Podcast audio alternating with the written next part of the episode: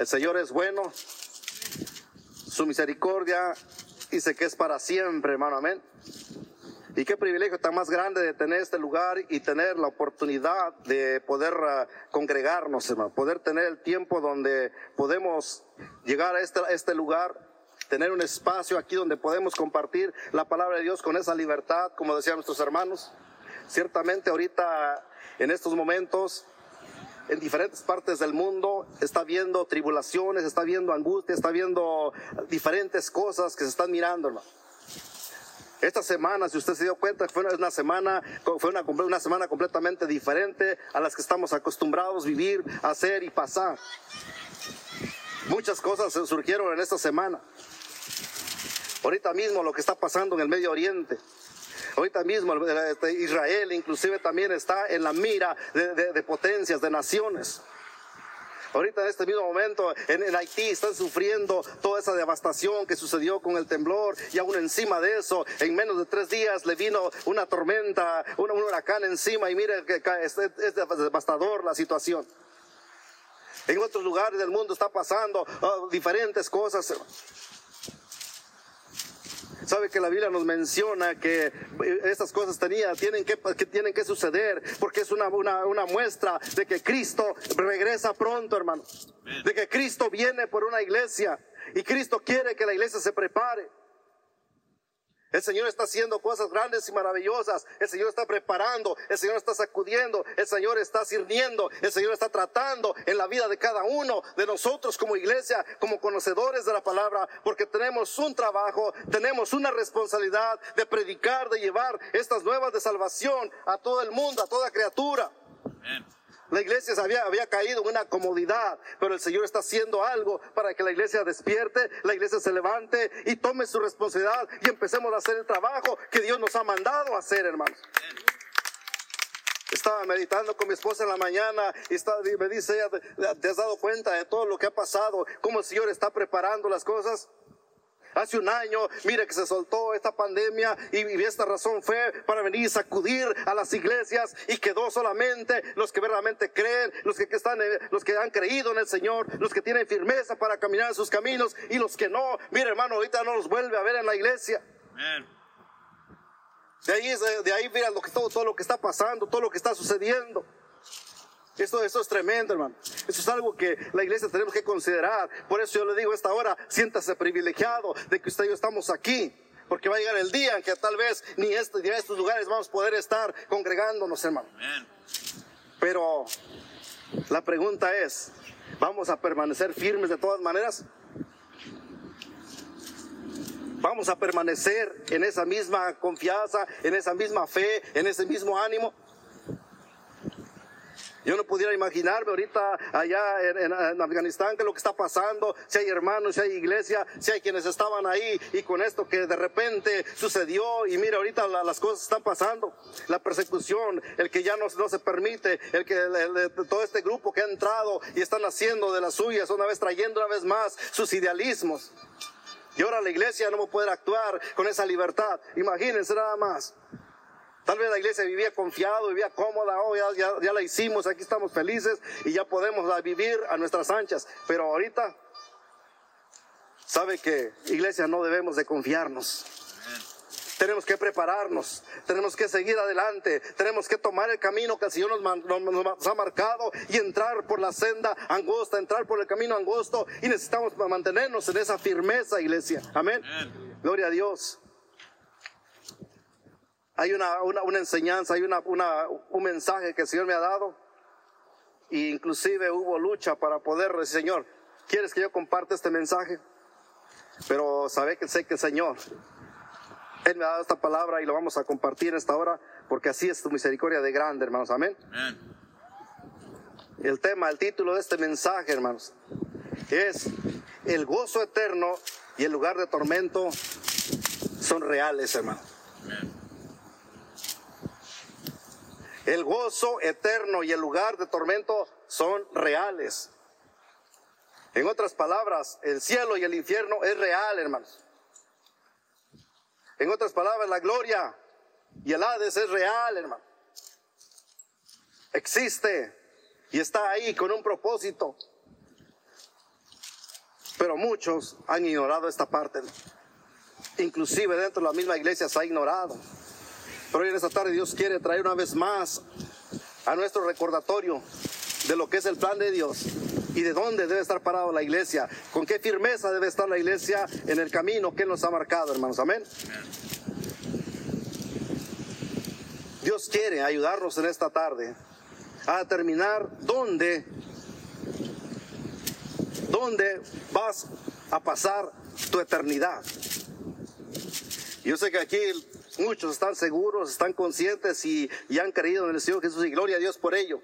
Pero tal vez pudiera haber quienes aún no tienen esa seguridad, que aún todavía andan vacilando con su manera, con su estilo de vivir, que aún están diciendo, no, pues todavía no me, todavía no me decido.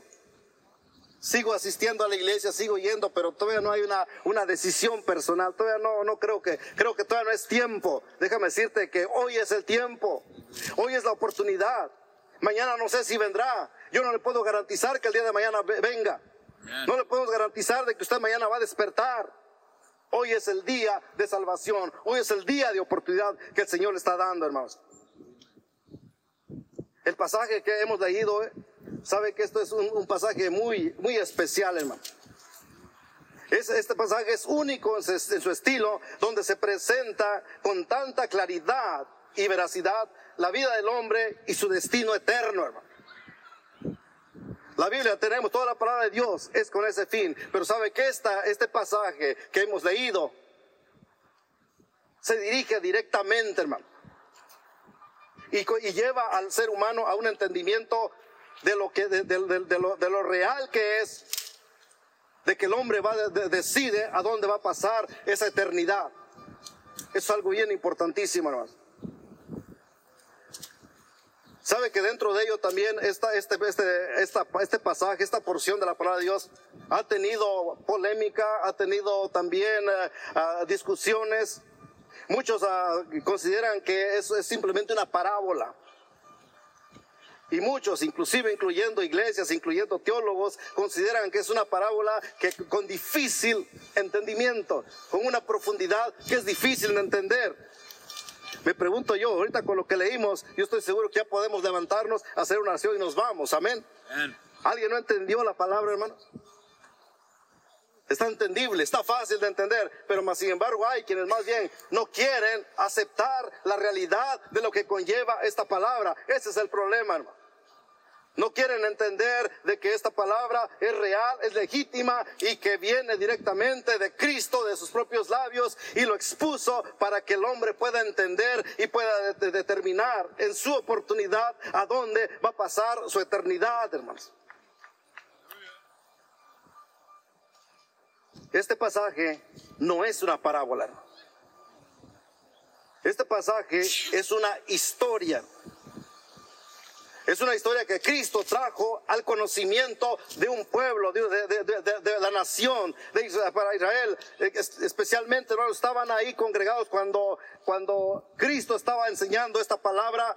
Tenía enfrente una multitud de gentes. Dentro de ellas había escribas, había publicanos, había pecadores, había fariseos, todo ese grupo de gente que lo estaba rodeando cuando estaba presentando esta enseñanza.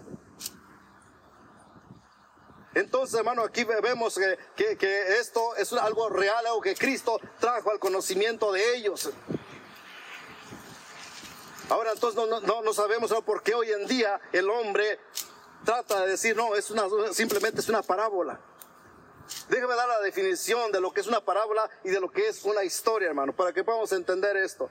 Parábola es un relato figurado por el cual se deriva una enseñanza, ya sea simbólica, ilustrada o, o comparativa relativo al tema. Esa es, una, esa es una, una, una parábola.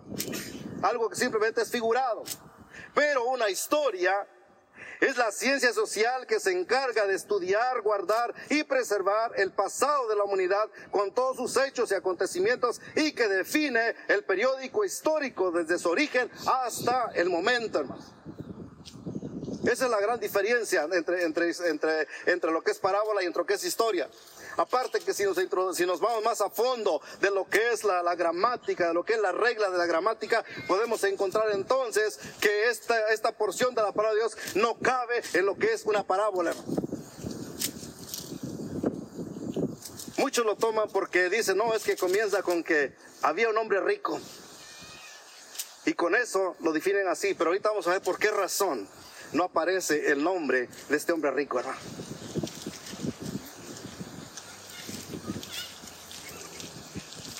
Cristo presenta esta verdad, dijimos, ante un grupo de, personas. Porque Cristo vino a los suyos. Cristo vino con un propósito para alcanzar a los suyos. Pero dice la palabra de Dios que dice que a los suyos vino, pero los suyos qué? ¿Qué pasó con los suyos? No le recibieron, dice la palabra de Dios, hermano. Los suyos no, no, le creían, los suyos siempre ignoraron, los suyos siempre despreciaron lo que Cristo vino a dar y ofrecer cuando Él estuvo en, esta tierra. Entonces Cristo estaba enfrente de aquel grupo de personas y él sabía quiénes eran los fariseos y prácticamente esta enseñanza lo trajo porque él había hablado en parábolas. Él había presentado enseñanzas en parábolas al principio a toda esa multitud, a toda la gente, pero aún así él conoce el corazón y supo lo que había en el corazón de los fariseos y dijo, estos hombres no van a entender ni, con estas parábolas y trajo y dijo, voy a llevarle una historia más real, más genuina para que estos hombres se, se conviertan, entiendan y sepan su condición. Por excelencia sabemos que los fariseos eran ávaros amadores de, las ganancias, amadores del dinero. Eran unos hombres que estaban ahí solamente por esa razón. Conocemos toda la vida, toda la historia, toda la manera, todo el estilo, cómo los fariseos se movían, cómo se llevaban y qué es lo que pretendían y qué es lo que procuraban en todo su, en todo su caminar, en toda su enseñanza, en toda esa, eh, todo, todo, eso que se, se disfrazaban ellos mismos. En realidad lo que más amaban era el dinero, eran las ganancias. Cristo lo sabía, hermano. Cristo sabía esa, esa, parte.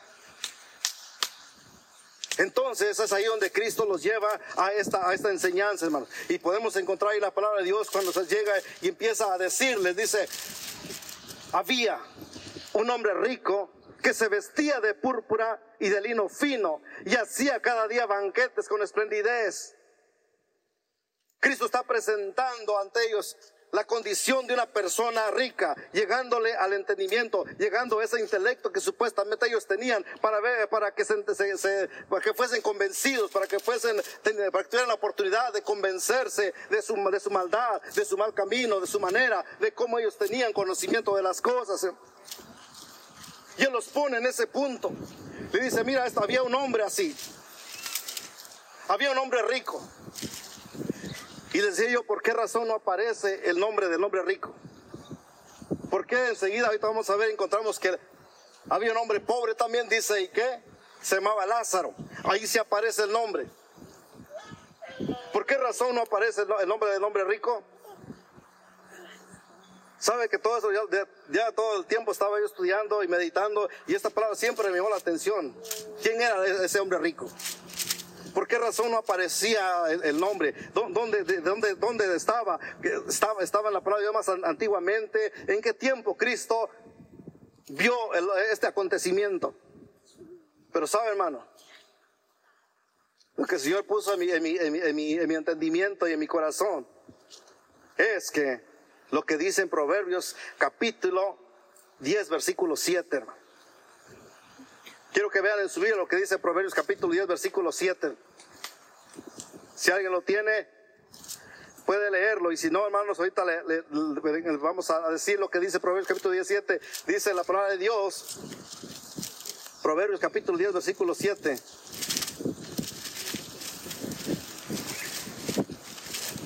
Dice así la palabra de Dios.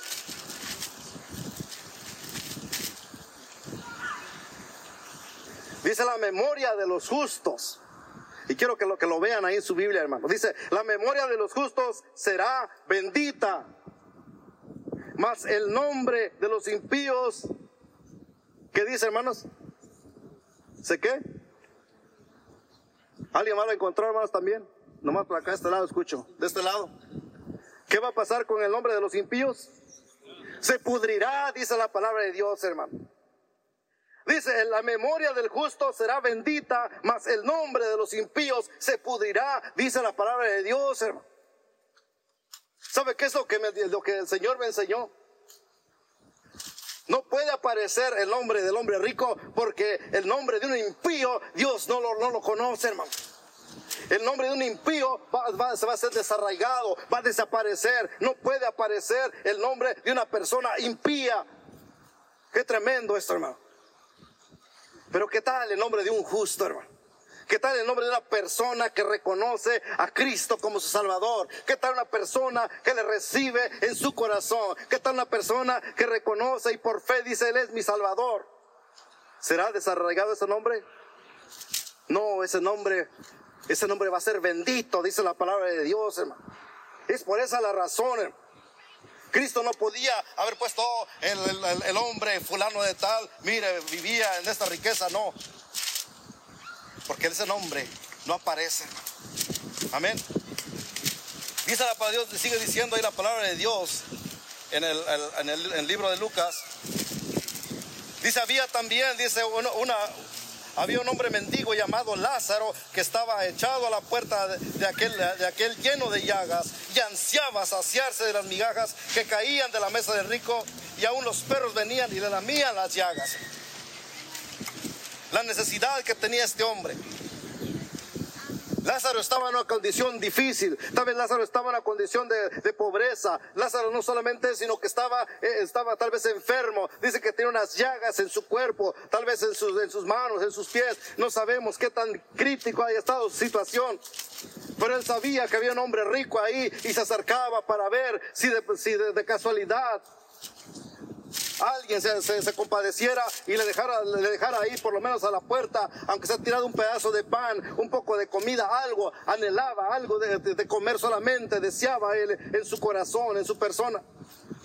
Pero sabe que tremendo que la palabra dice que más bien los perros tenían misericordia y no aquel hombre rico. Dice que los perros venían y le lamían las llagas. ¿Sabe que, sabe que las lambidas de los perros es, es, es terapéutico? o terapeuta, ¿cómo se dice? De verdad, mire, si anda ahí todo descaído, lo que sea, mire, acérquese y deje que un perro lo lamba y me va a decir lo que siente. Debe ser serio esto, hermano. Entonces imagina, este hombre ahí Mejor es que el perro sabía la necesidad y se acercaba y dice que le lambía y por lo menos mitigaba su dolor, mitigaba su, angustia, mitigaba quizás hasta el hambre de saber que había un animal ahí junto a él y que le daba ese cariño, le daba esa caricia, le, le lambía sus llagas y le sanaba y tal vez todo eso le daba ese ánimo para seguir adelante. Pero ¿qué aconteció? Dice la palabra de Dios, dice que Aconteció que murió el mendigo y fue llevado por los ángeles al seno de Abraham. Quiero que noten esta palabra. Aconteció que el mendigo, que murió el mendigo y fue llevado por los ángeles al seno de Abraham. Qué maravillosa esta palabra. Aquel hombre aún en su necesidad, aquel hombre tal vez en, su pobreza, aquel hombre tal vez en esa enfermedad, aquel hombre sabía que había un Dios real, él sabía que había un Dios de poder, él sabía y tenía la fe y la certeza y la confianza de que existía un cielo, de que existía un Dios real y él creyó y se mantuvo firme aún en medio de su necesidad, aún en medio de su pobreza, aún en medio de su enfermedad, él no perdió la esperanza de que algún día iba a estar en la eternidad con Dios, hermano. Qué tremendo esto, amén. Quiero que guarden esta palabra, quiero que retengan esto, hermano. ¿Cuántos muchas veces una pequeña cosita llega en la vida y ya no, ya no voy porque me miraron mal, ya no voy porque eh, ahí no me saludan en la iglesia, ya no, hay, no voy porque cualquier insignificancia hace correr a una persona a veces de la iglesia. No entendiendo que su vida está en peligro, no entendiendo que lo que espera una vida sin Cristo es condenación. Aquel hombre rico vivía en confianza, vivía diciendo yo tengo, lo tengo todo. Dice que hacía fiesta con esplendidez y derrochaba su dinero y hacía todo lo que se le venía en gana. La riqueza es lo que, lo que produce. Produce una confianza, produce, eh, enferma a las personas las riquezas y este hombre estaba en esa condición. Ahora no con esto estamos diciendo que el, ser rico es pecado, que es malo. Claro que no. No podemos nosotros decir que, las riquezas, eh, todos, todos los ricos oh, eh, van a ir al infierno o no, no, no, no tienen salvación, no. Estamos diciendo que este hombre amaba más las riquezas. Este hombre tenía más amor por el dinero. Este hombre tenía más, ah, ah, le, daba toda su vida, toda su dedicación, se lo dio y se lo dedicó a todos sus bienes. Pero ¿qué dice 1 Timoteo capítulo 6, versículo 10, hermano? Dice que, porque raíz de todos los males, ¿qué cosa? Es el amor al dinero. Raíz de todos los males dice que es el amor al dinero. El cual dice, codiciando algunos se extraviaron de la fe. Y fueron traspasados, dice, por muchos dolores, hermano. Ese es el problema. El ser rico no es, no, no, no, no, es malo, no es, eh, no, es pecado siempre y cuando la persona que vive en riqueza vive conforme a lo que es la voluntad de Dios, conforme a lo que Dios ha establecido. Abraham fue rico y fue constituido amigo de Dios. Abraham fue enriquecido de tal manera, pero jamás negó a su Dios. Siempre estuvo a la orden y disposición de Dios. Siempre reconoció a su Dios y caminó con su Dios hasta el último momento y fue rico, hermano. Job también, eh, también fue rico. Salomón también fue rico. Hoy hay hombres que la Biblia enseña que fueron ricos. Pero caminaron bajo el temor de Dios, caminaron bajo la dirección de Dios, caminaron conforme a los preceptos que Dios había marcado. Pero este rico que la Biblia nos está enseñando ahorita, ese no iba, no caminaba así. Ese hombre no vivía de esa manera. Ese hombre se eh, amó más el dinero. Ese hombre amó más las cosas materiales. Ese hombre amó más lo que le rodea, lo que le rodeaba.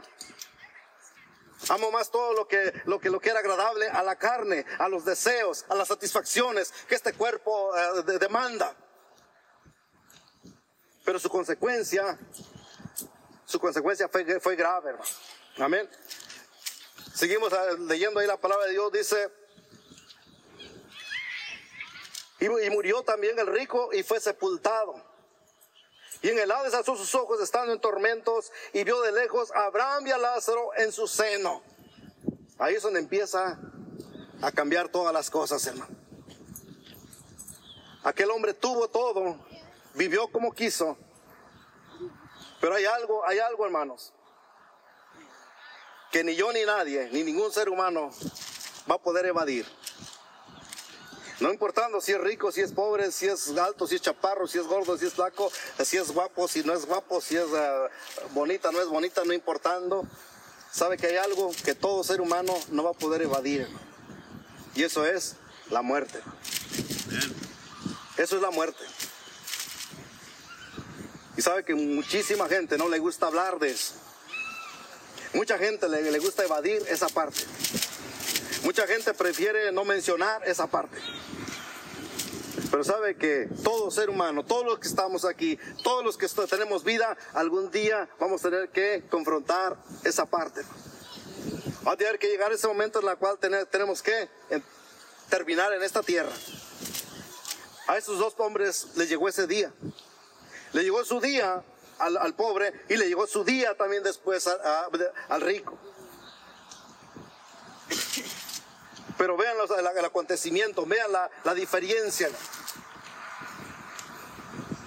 Entonces él dice, dando voces, dijo, Padre Abraham, ten misericordia de mí y envía a Lázaro para que moje la punta de su dedo en agua y refresque mi lengua, porque estoy atormentado en esta llama.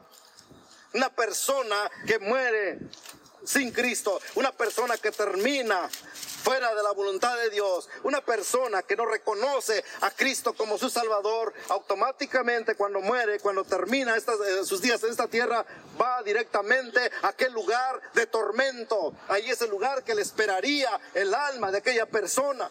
Sin duda alguna, Cristo lo estaba declarando, Cristo lo estaba diciendo, Cristo se lo estaba presentando. Mira, esta es la condición que esperaría al hombre si no, ah, si, vive en esta condición como la que ustedes están viviendo. Así le estaba diciendo los fariseos. Pero sabe que, esta, que eh, eh, esto no ha cambiado, hermano. Esta enseñanza, esta aplicación, lo que Cristo dejó, no ha cambiado hasta hoy en día para la vida del hombre. La persona que muere sin Cristo, automáticamente el lugar que le espera es el lugar de tormento. Y aquella persona que muere con Cristo, aquella persona que muere en esa fe, creyendo en su Salvador, cuando despierta, cuando abre sus ojos, se va a encontrar en aquel lugar reservado para los justos, hermano. En aquel lugar que Cristo tiene preparado ahora a su lado. Aquel Lázaro murió y dice que llegó al, lugar, al seno de Abraham. En ese tiempo los, judíos lo consideraban como un lugar, ah, un lugar exclusivo, un lugar ah, ah, digno para, los que creían, los que tenían la fe.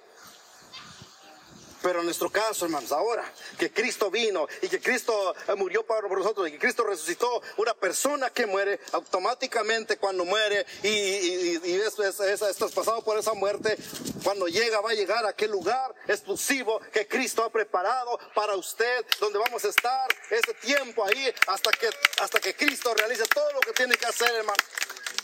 Cristo tiene ese lugar especial. Y dice la palabra de Dios, seguimos viendo aquí, hermano porque quiero llegar a la parte donde, donde, del, tema en esta hora. Pero Abraham le dijo, dice a hijo, acuérdate de que recibiste tus bienes en tu vida y Lázaro también males, pero ahora estés consolado aquí y tú atormentado. Entre, eh, dice, además de todo esto, una gran cima está puesta entre nosotros y vosotros, de manera que los que quisieran pasar de aquí a vosotros no pueden ni de allá para acá. Imposible. Algo que sucede ya después de la muerte, ya nada lo puede cambiar, hermanos. Aquel hombre estaba, estaba viendo a, Lázaro siendo consolado en aquella, en, aquella manera de vivir agradable, viendo ahí que ya no había nada que lo atormentara y aquel ahora estaba atormentado y le dice a Abraham, dice, no, una gran cima hay entre, nosotros y vosotros. Hay una, esa palabra cima se refiere a un, gran abismo, una gran profundidad. Es algo imposible. Tú no puedes ir para acá ni nosotros podemos ir allá. Así es que no podemos ayudarte. Así es que olvídate que Lázaro va a mojar la punta de su dedo para refrescar tu lengua. Es imposible, no puede ser posible. Y sigue diciendo aquel hombre, estando en tormento, entonces le dijo, te ruego pues, Padre, que le envíes a la casa de mi Padre. Y estos son los versículos que quiero que en esta tarde tomemos, hermano. Entonces le dijo, te ruego pues, Padre, que le envíes a la casa de mi Padre, porque tengo cinco hermanos para que les testifique, a fin de que no vengan ellos también a este lugar de tormento. Aquel hombre estaba reconociendo la realidad ya cuando estaba en aquel lugar de tormento. Aquel hombre lamentablemente muy tarde entendió y reconoció que, había un lugar de tormento. Tal vez en su tiempo de vida, en su tiempo en esta tierra, tuvo la oportunidad de escuchar, tuvo la oportunidad de oír, tuvo la oportunidad de atender y de tomar la decisión de decir, yo quiero creer y quiero pasar la eternidad con Dios y puedo cambiar mi vida, pero no lo hizo. No lo hizo. Pero ahora que estaba ahí, que vio que era real todo lo que estaba pasando, porque dijimos que qué, que el gozo eterno y, la, y, el sufrimiento eterno son reales, hermano. La condenación eterna es real. El hombre tiene que entender esa parte que esto es real. No se trata de un juego, no se trata de una fábula, no se trata simplemente de, de, un cuento. Esto es algo real que le espera a todo ser humano de acuerdo a la decisión que toma hoy en vida, en día, aquí en tierra, hermano. Es la decisión que, el hombre toma aquí en la tierra lo que va a determinar a dónde va a terminar su vida eterna. No hay otra forma, hermano.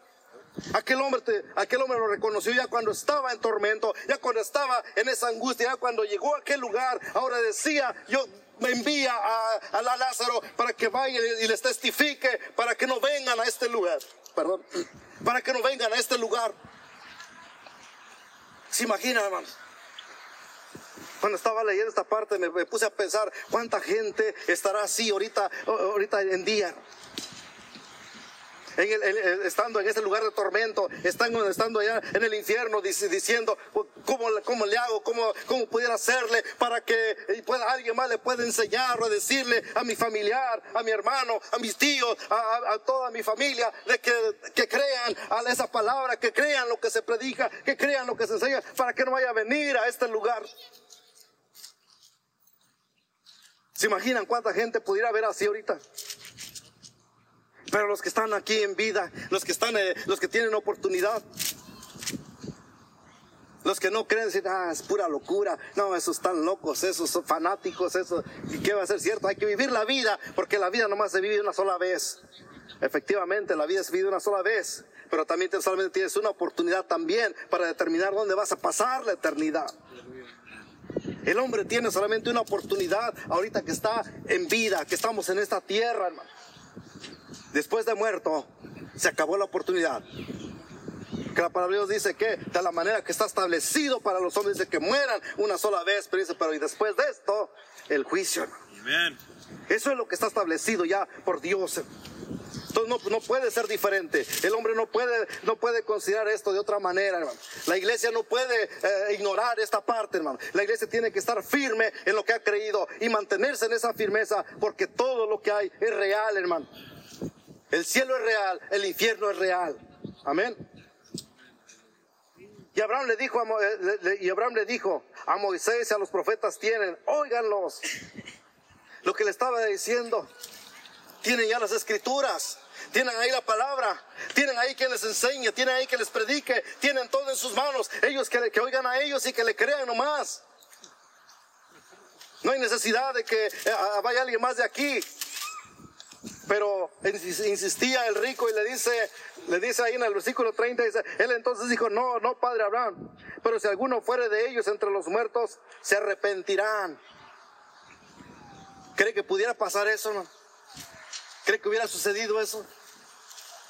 Yo creo que si vieron, un muerto, que sepan, no, este murió hace 30 eh, años y de repente se le aparece ahí, pues olvídate, también nos van a creer. Van a salir disparados, van a salir huyendo, van a salir, ahora va a decir, no, pues ahora hasta los, hasta los muertos me atormentan, ¿se imagina? El hombre tiene que creer por lo que Cristo ha dejado, por lo que Dios ha establecido. El hombre tiene que creer su palabra que ha dejado hoy en día y hasta este momento. Esta palabra que es viva y eficaz es la única que hace verdad todo lo que Cristo hizo y dejó para nosotros, para la humanidad. Esta es la, palabra, la palabra de verdad, es la Biblia, es lo que tenemos usted y yo ahorita todavía. En ello podemos encontrar testimonio de todo lo que Dios ha, dejado, hermanos. Esta es la palabra. Esto es lo que Dios quiere, que todo ser humano conozca, sepa y entienda.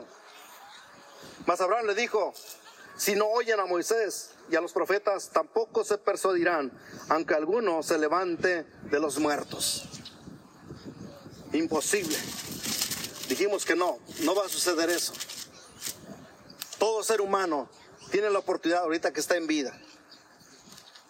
Y lo que tenemos solamente es la palabra de Dios, la que va a convencer el corazón de cada persona, el corazón de cada uno de nuestros familiares, el corazón de cada uno de los oyentes, el corazón de cada persona que aún no, no, conoce, que no tiene a Cristo en su corazón. Es solamente a través de la palabra de Dios que va a ser convencido y que va a tener la oportunidad de determinar qué quiere hacer con su vida, a dónde quiere llevar su alma en la eternidad. Dijimos que el gozo eterno y el lugar, eh, y el lugar de tormento son reales. El hombre tiene que determinar, El ser humano tiene la capacidad de determinar a dónde quiere pasar esa eternidad. Pero Cristo ha dejado el camino. Cristo ha dejado establecido la, la, manera. Cristo ha dejado ya preparado cómo el hombre puede, puede tomar esa decisión y tener la certeza de que algún día estará en la eternidad con Él, siempre y cuando reconozca a Cristo como su Salvador personal. Que el hombre determine y reconozca el sacrificio que Cristo hizo en la cruz del Calvario y que Él vino y murió en la cruz para darnos vida eterna, hermano. Dice que más Dios muestra a su amor con nosotros en que siendo aún pecadores, Cristo murió por nosotros. Aleluya. Eso es lo que dice Romanos 5.8, hermano. Que más Dios muestra su amor con nosotros, que aún siendo pecadores, Cristo murió por nosotros. Eso es lo que el hombre tiene que entender. Toda persona debe, de, debe de entender y debe de aceptar esa palabra. Todo cristiano tiene que tener ese conocimiento, porque todos nosotros tenemos, aún inclusive familiares, tenemos amigos, tenemos muchos conocidos que aún no tienen el conocimiento de la palabra de Dios, pero tenemos la oportunidad de hablar, de enseñarles, de testificarles, hermano. Tenemos esa oportunidad. Juan, primera de Juan capítulo 5 versículos, versículos 11 y 12 dice, y este es el testimonio que Dios nos ha dado vida eterna. Y esta vida dice que está en su Hijo. Por tanto, el que, que tiene al Hijo tiene la vida y el que no tiene al Hijo de Dios simplemente no tiene la vida. ¿Con qué claridad la palabra de Dios nos dice? Hermano? ¿Con qué claridad? Esta palabra puede llegar al entendimiento aún más, más corto, pudiéramos decir. Hermano dice que Dios nos ha dado vida eterna. Y esta vida está en su Hijo amado. ¿Quién es el Hijo de Dios? Cristo, el que fue a la cruz del Calvario, el que murió y dio su vida, entregó todo su ser ahí, por amor a cada uno de nosotros, por amor a toda la humanidad. Y dice que esta vida está en Él. Y el que tiene al Hijo, ¿en qué momento una persona puede tener al Hijo de Dios? En el momento cuando su corazón se abre y entiende y reconoce el sacrificio de Cristo y le dice, Señor, yo te recibo en mi corazón como mi Salvador personal. Y hoy yo te pido que tú perdones todos mis pecados y yo te reconozco que tú eres el Salvador de mi vida. Es en ese instante. No hay otra cosa más que hacer. Simplemente confesar con tu boca, confesar con tus labios y creer en el corazón que Cristo fue levantado entre los muertos, que Cristo fue quien pagó el precio por la vida, por el alma de toda persona, hermano. Aleluya. Ese es el plan, ese es el propósito, ese es el trabajo, esa es la fe, hermanos. Amén. Yo les voy a invitar a que se pongan en pie esta tarde. Les voy a invitar a que pongan en pie y cierren sus ojos en esta tarde.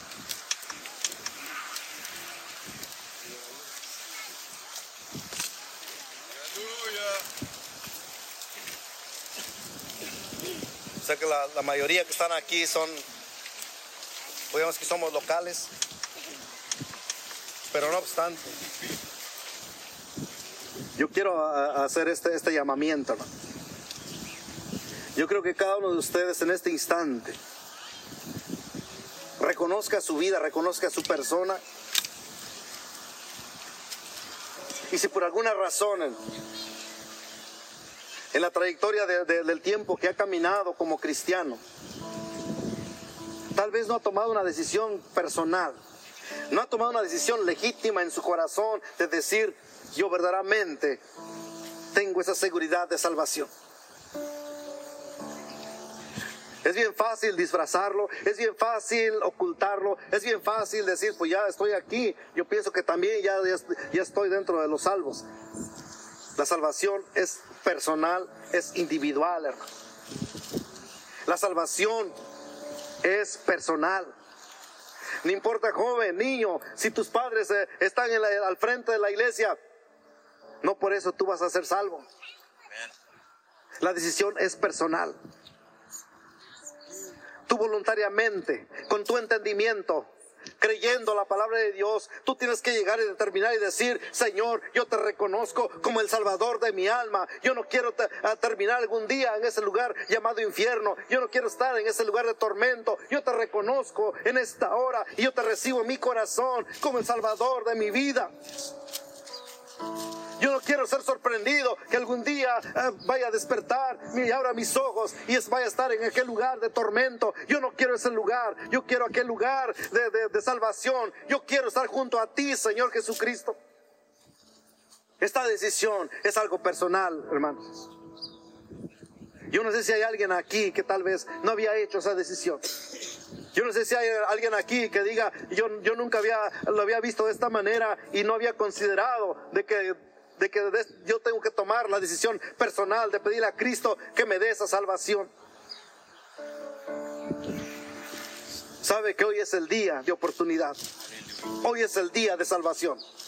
Hoy es el día que usted y yo tenemos. Hoy es el día de arrepentimiento. Hoy es el día en el cual tú puedes entrar en esa reconciliación con tu Dios, con tu Señor. Cristo está preparando a su iglesia. Cristo viene por una iglesia limpia, sin arrugas, sin manchas. Cristo viene a buscar una iglesia pura.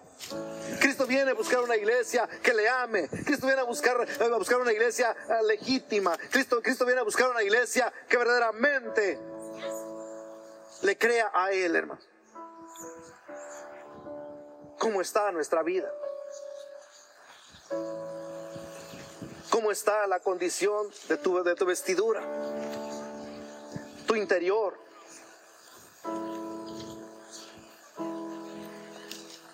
pudiera encontrar Cristo una vestidura limpia, sin arrugas, sin manchas en tu persona. Pudiera encontrar Cristo esa iglesia que, que Cristo anhela encontrar. O hay aún todavía cosas en el corazón. Hay aún deseos todavía que van en contra de la voluntad de Dios. Hay aún todavía actitudes que, que completamente eh, es reprobado delante de Dios. ¿Cómo está nuestra manera de vivir, nuestra manera de ser? ¿Cómo está tu vida? ¿Cómo está el corazón?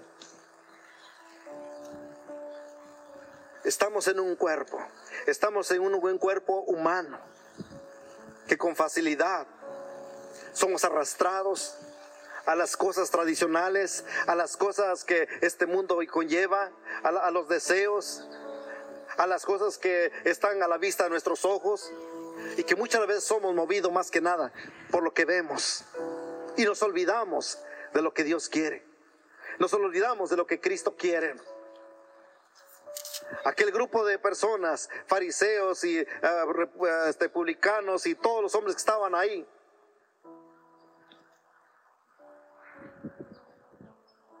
no querían reconocer su condición y no reconocieron muchos. Ellos siempre pensaron, nosotros estamos bien y no necesitamos. Sería un error, hermanos, dentro de, nosotros, como iglesia principalmente. Dios quiere que la iglesia entre en esa reconciliación, entre en ese entendimiento y que ceda su vida, ceda su, ser, ceda su corazón, ceda todo su interior para que Él sea quien sea dirección en tu vida, hermano. Para que Él sea el todo de tu vida. ¿Sabe cuál es la regla que Cristo enseñó también? Dice, más buscad primeramente el reino de Dios y su justicia. Y todas las cosas vendrán por añadidura. Esa es la regla. ¿Qué es lo que anhelamos nosotros? ¿Cómo está tu manera de, vivir? ¿Qué es prioridad de nuestra vida? podemos ver que, a lo mejor aquí los fariseos estaban bastante entregados y eran, eran, eran, eran, ávaros por excelencia. Pero mire hermano, ¿qué es lo que nos está moviendo a nosotros? Verdaderamente estamos dispuestos a pararnos y vivir para el Señor y decir, Señor, eres tú en primer lugar, Señor, sobre todas las cosas.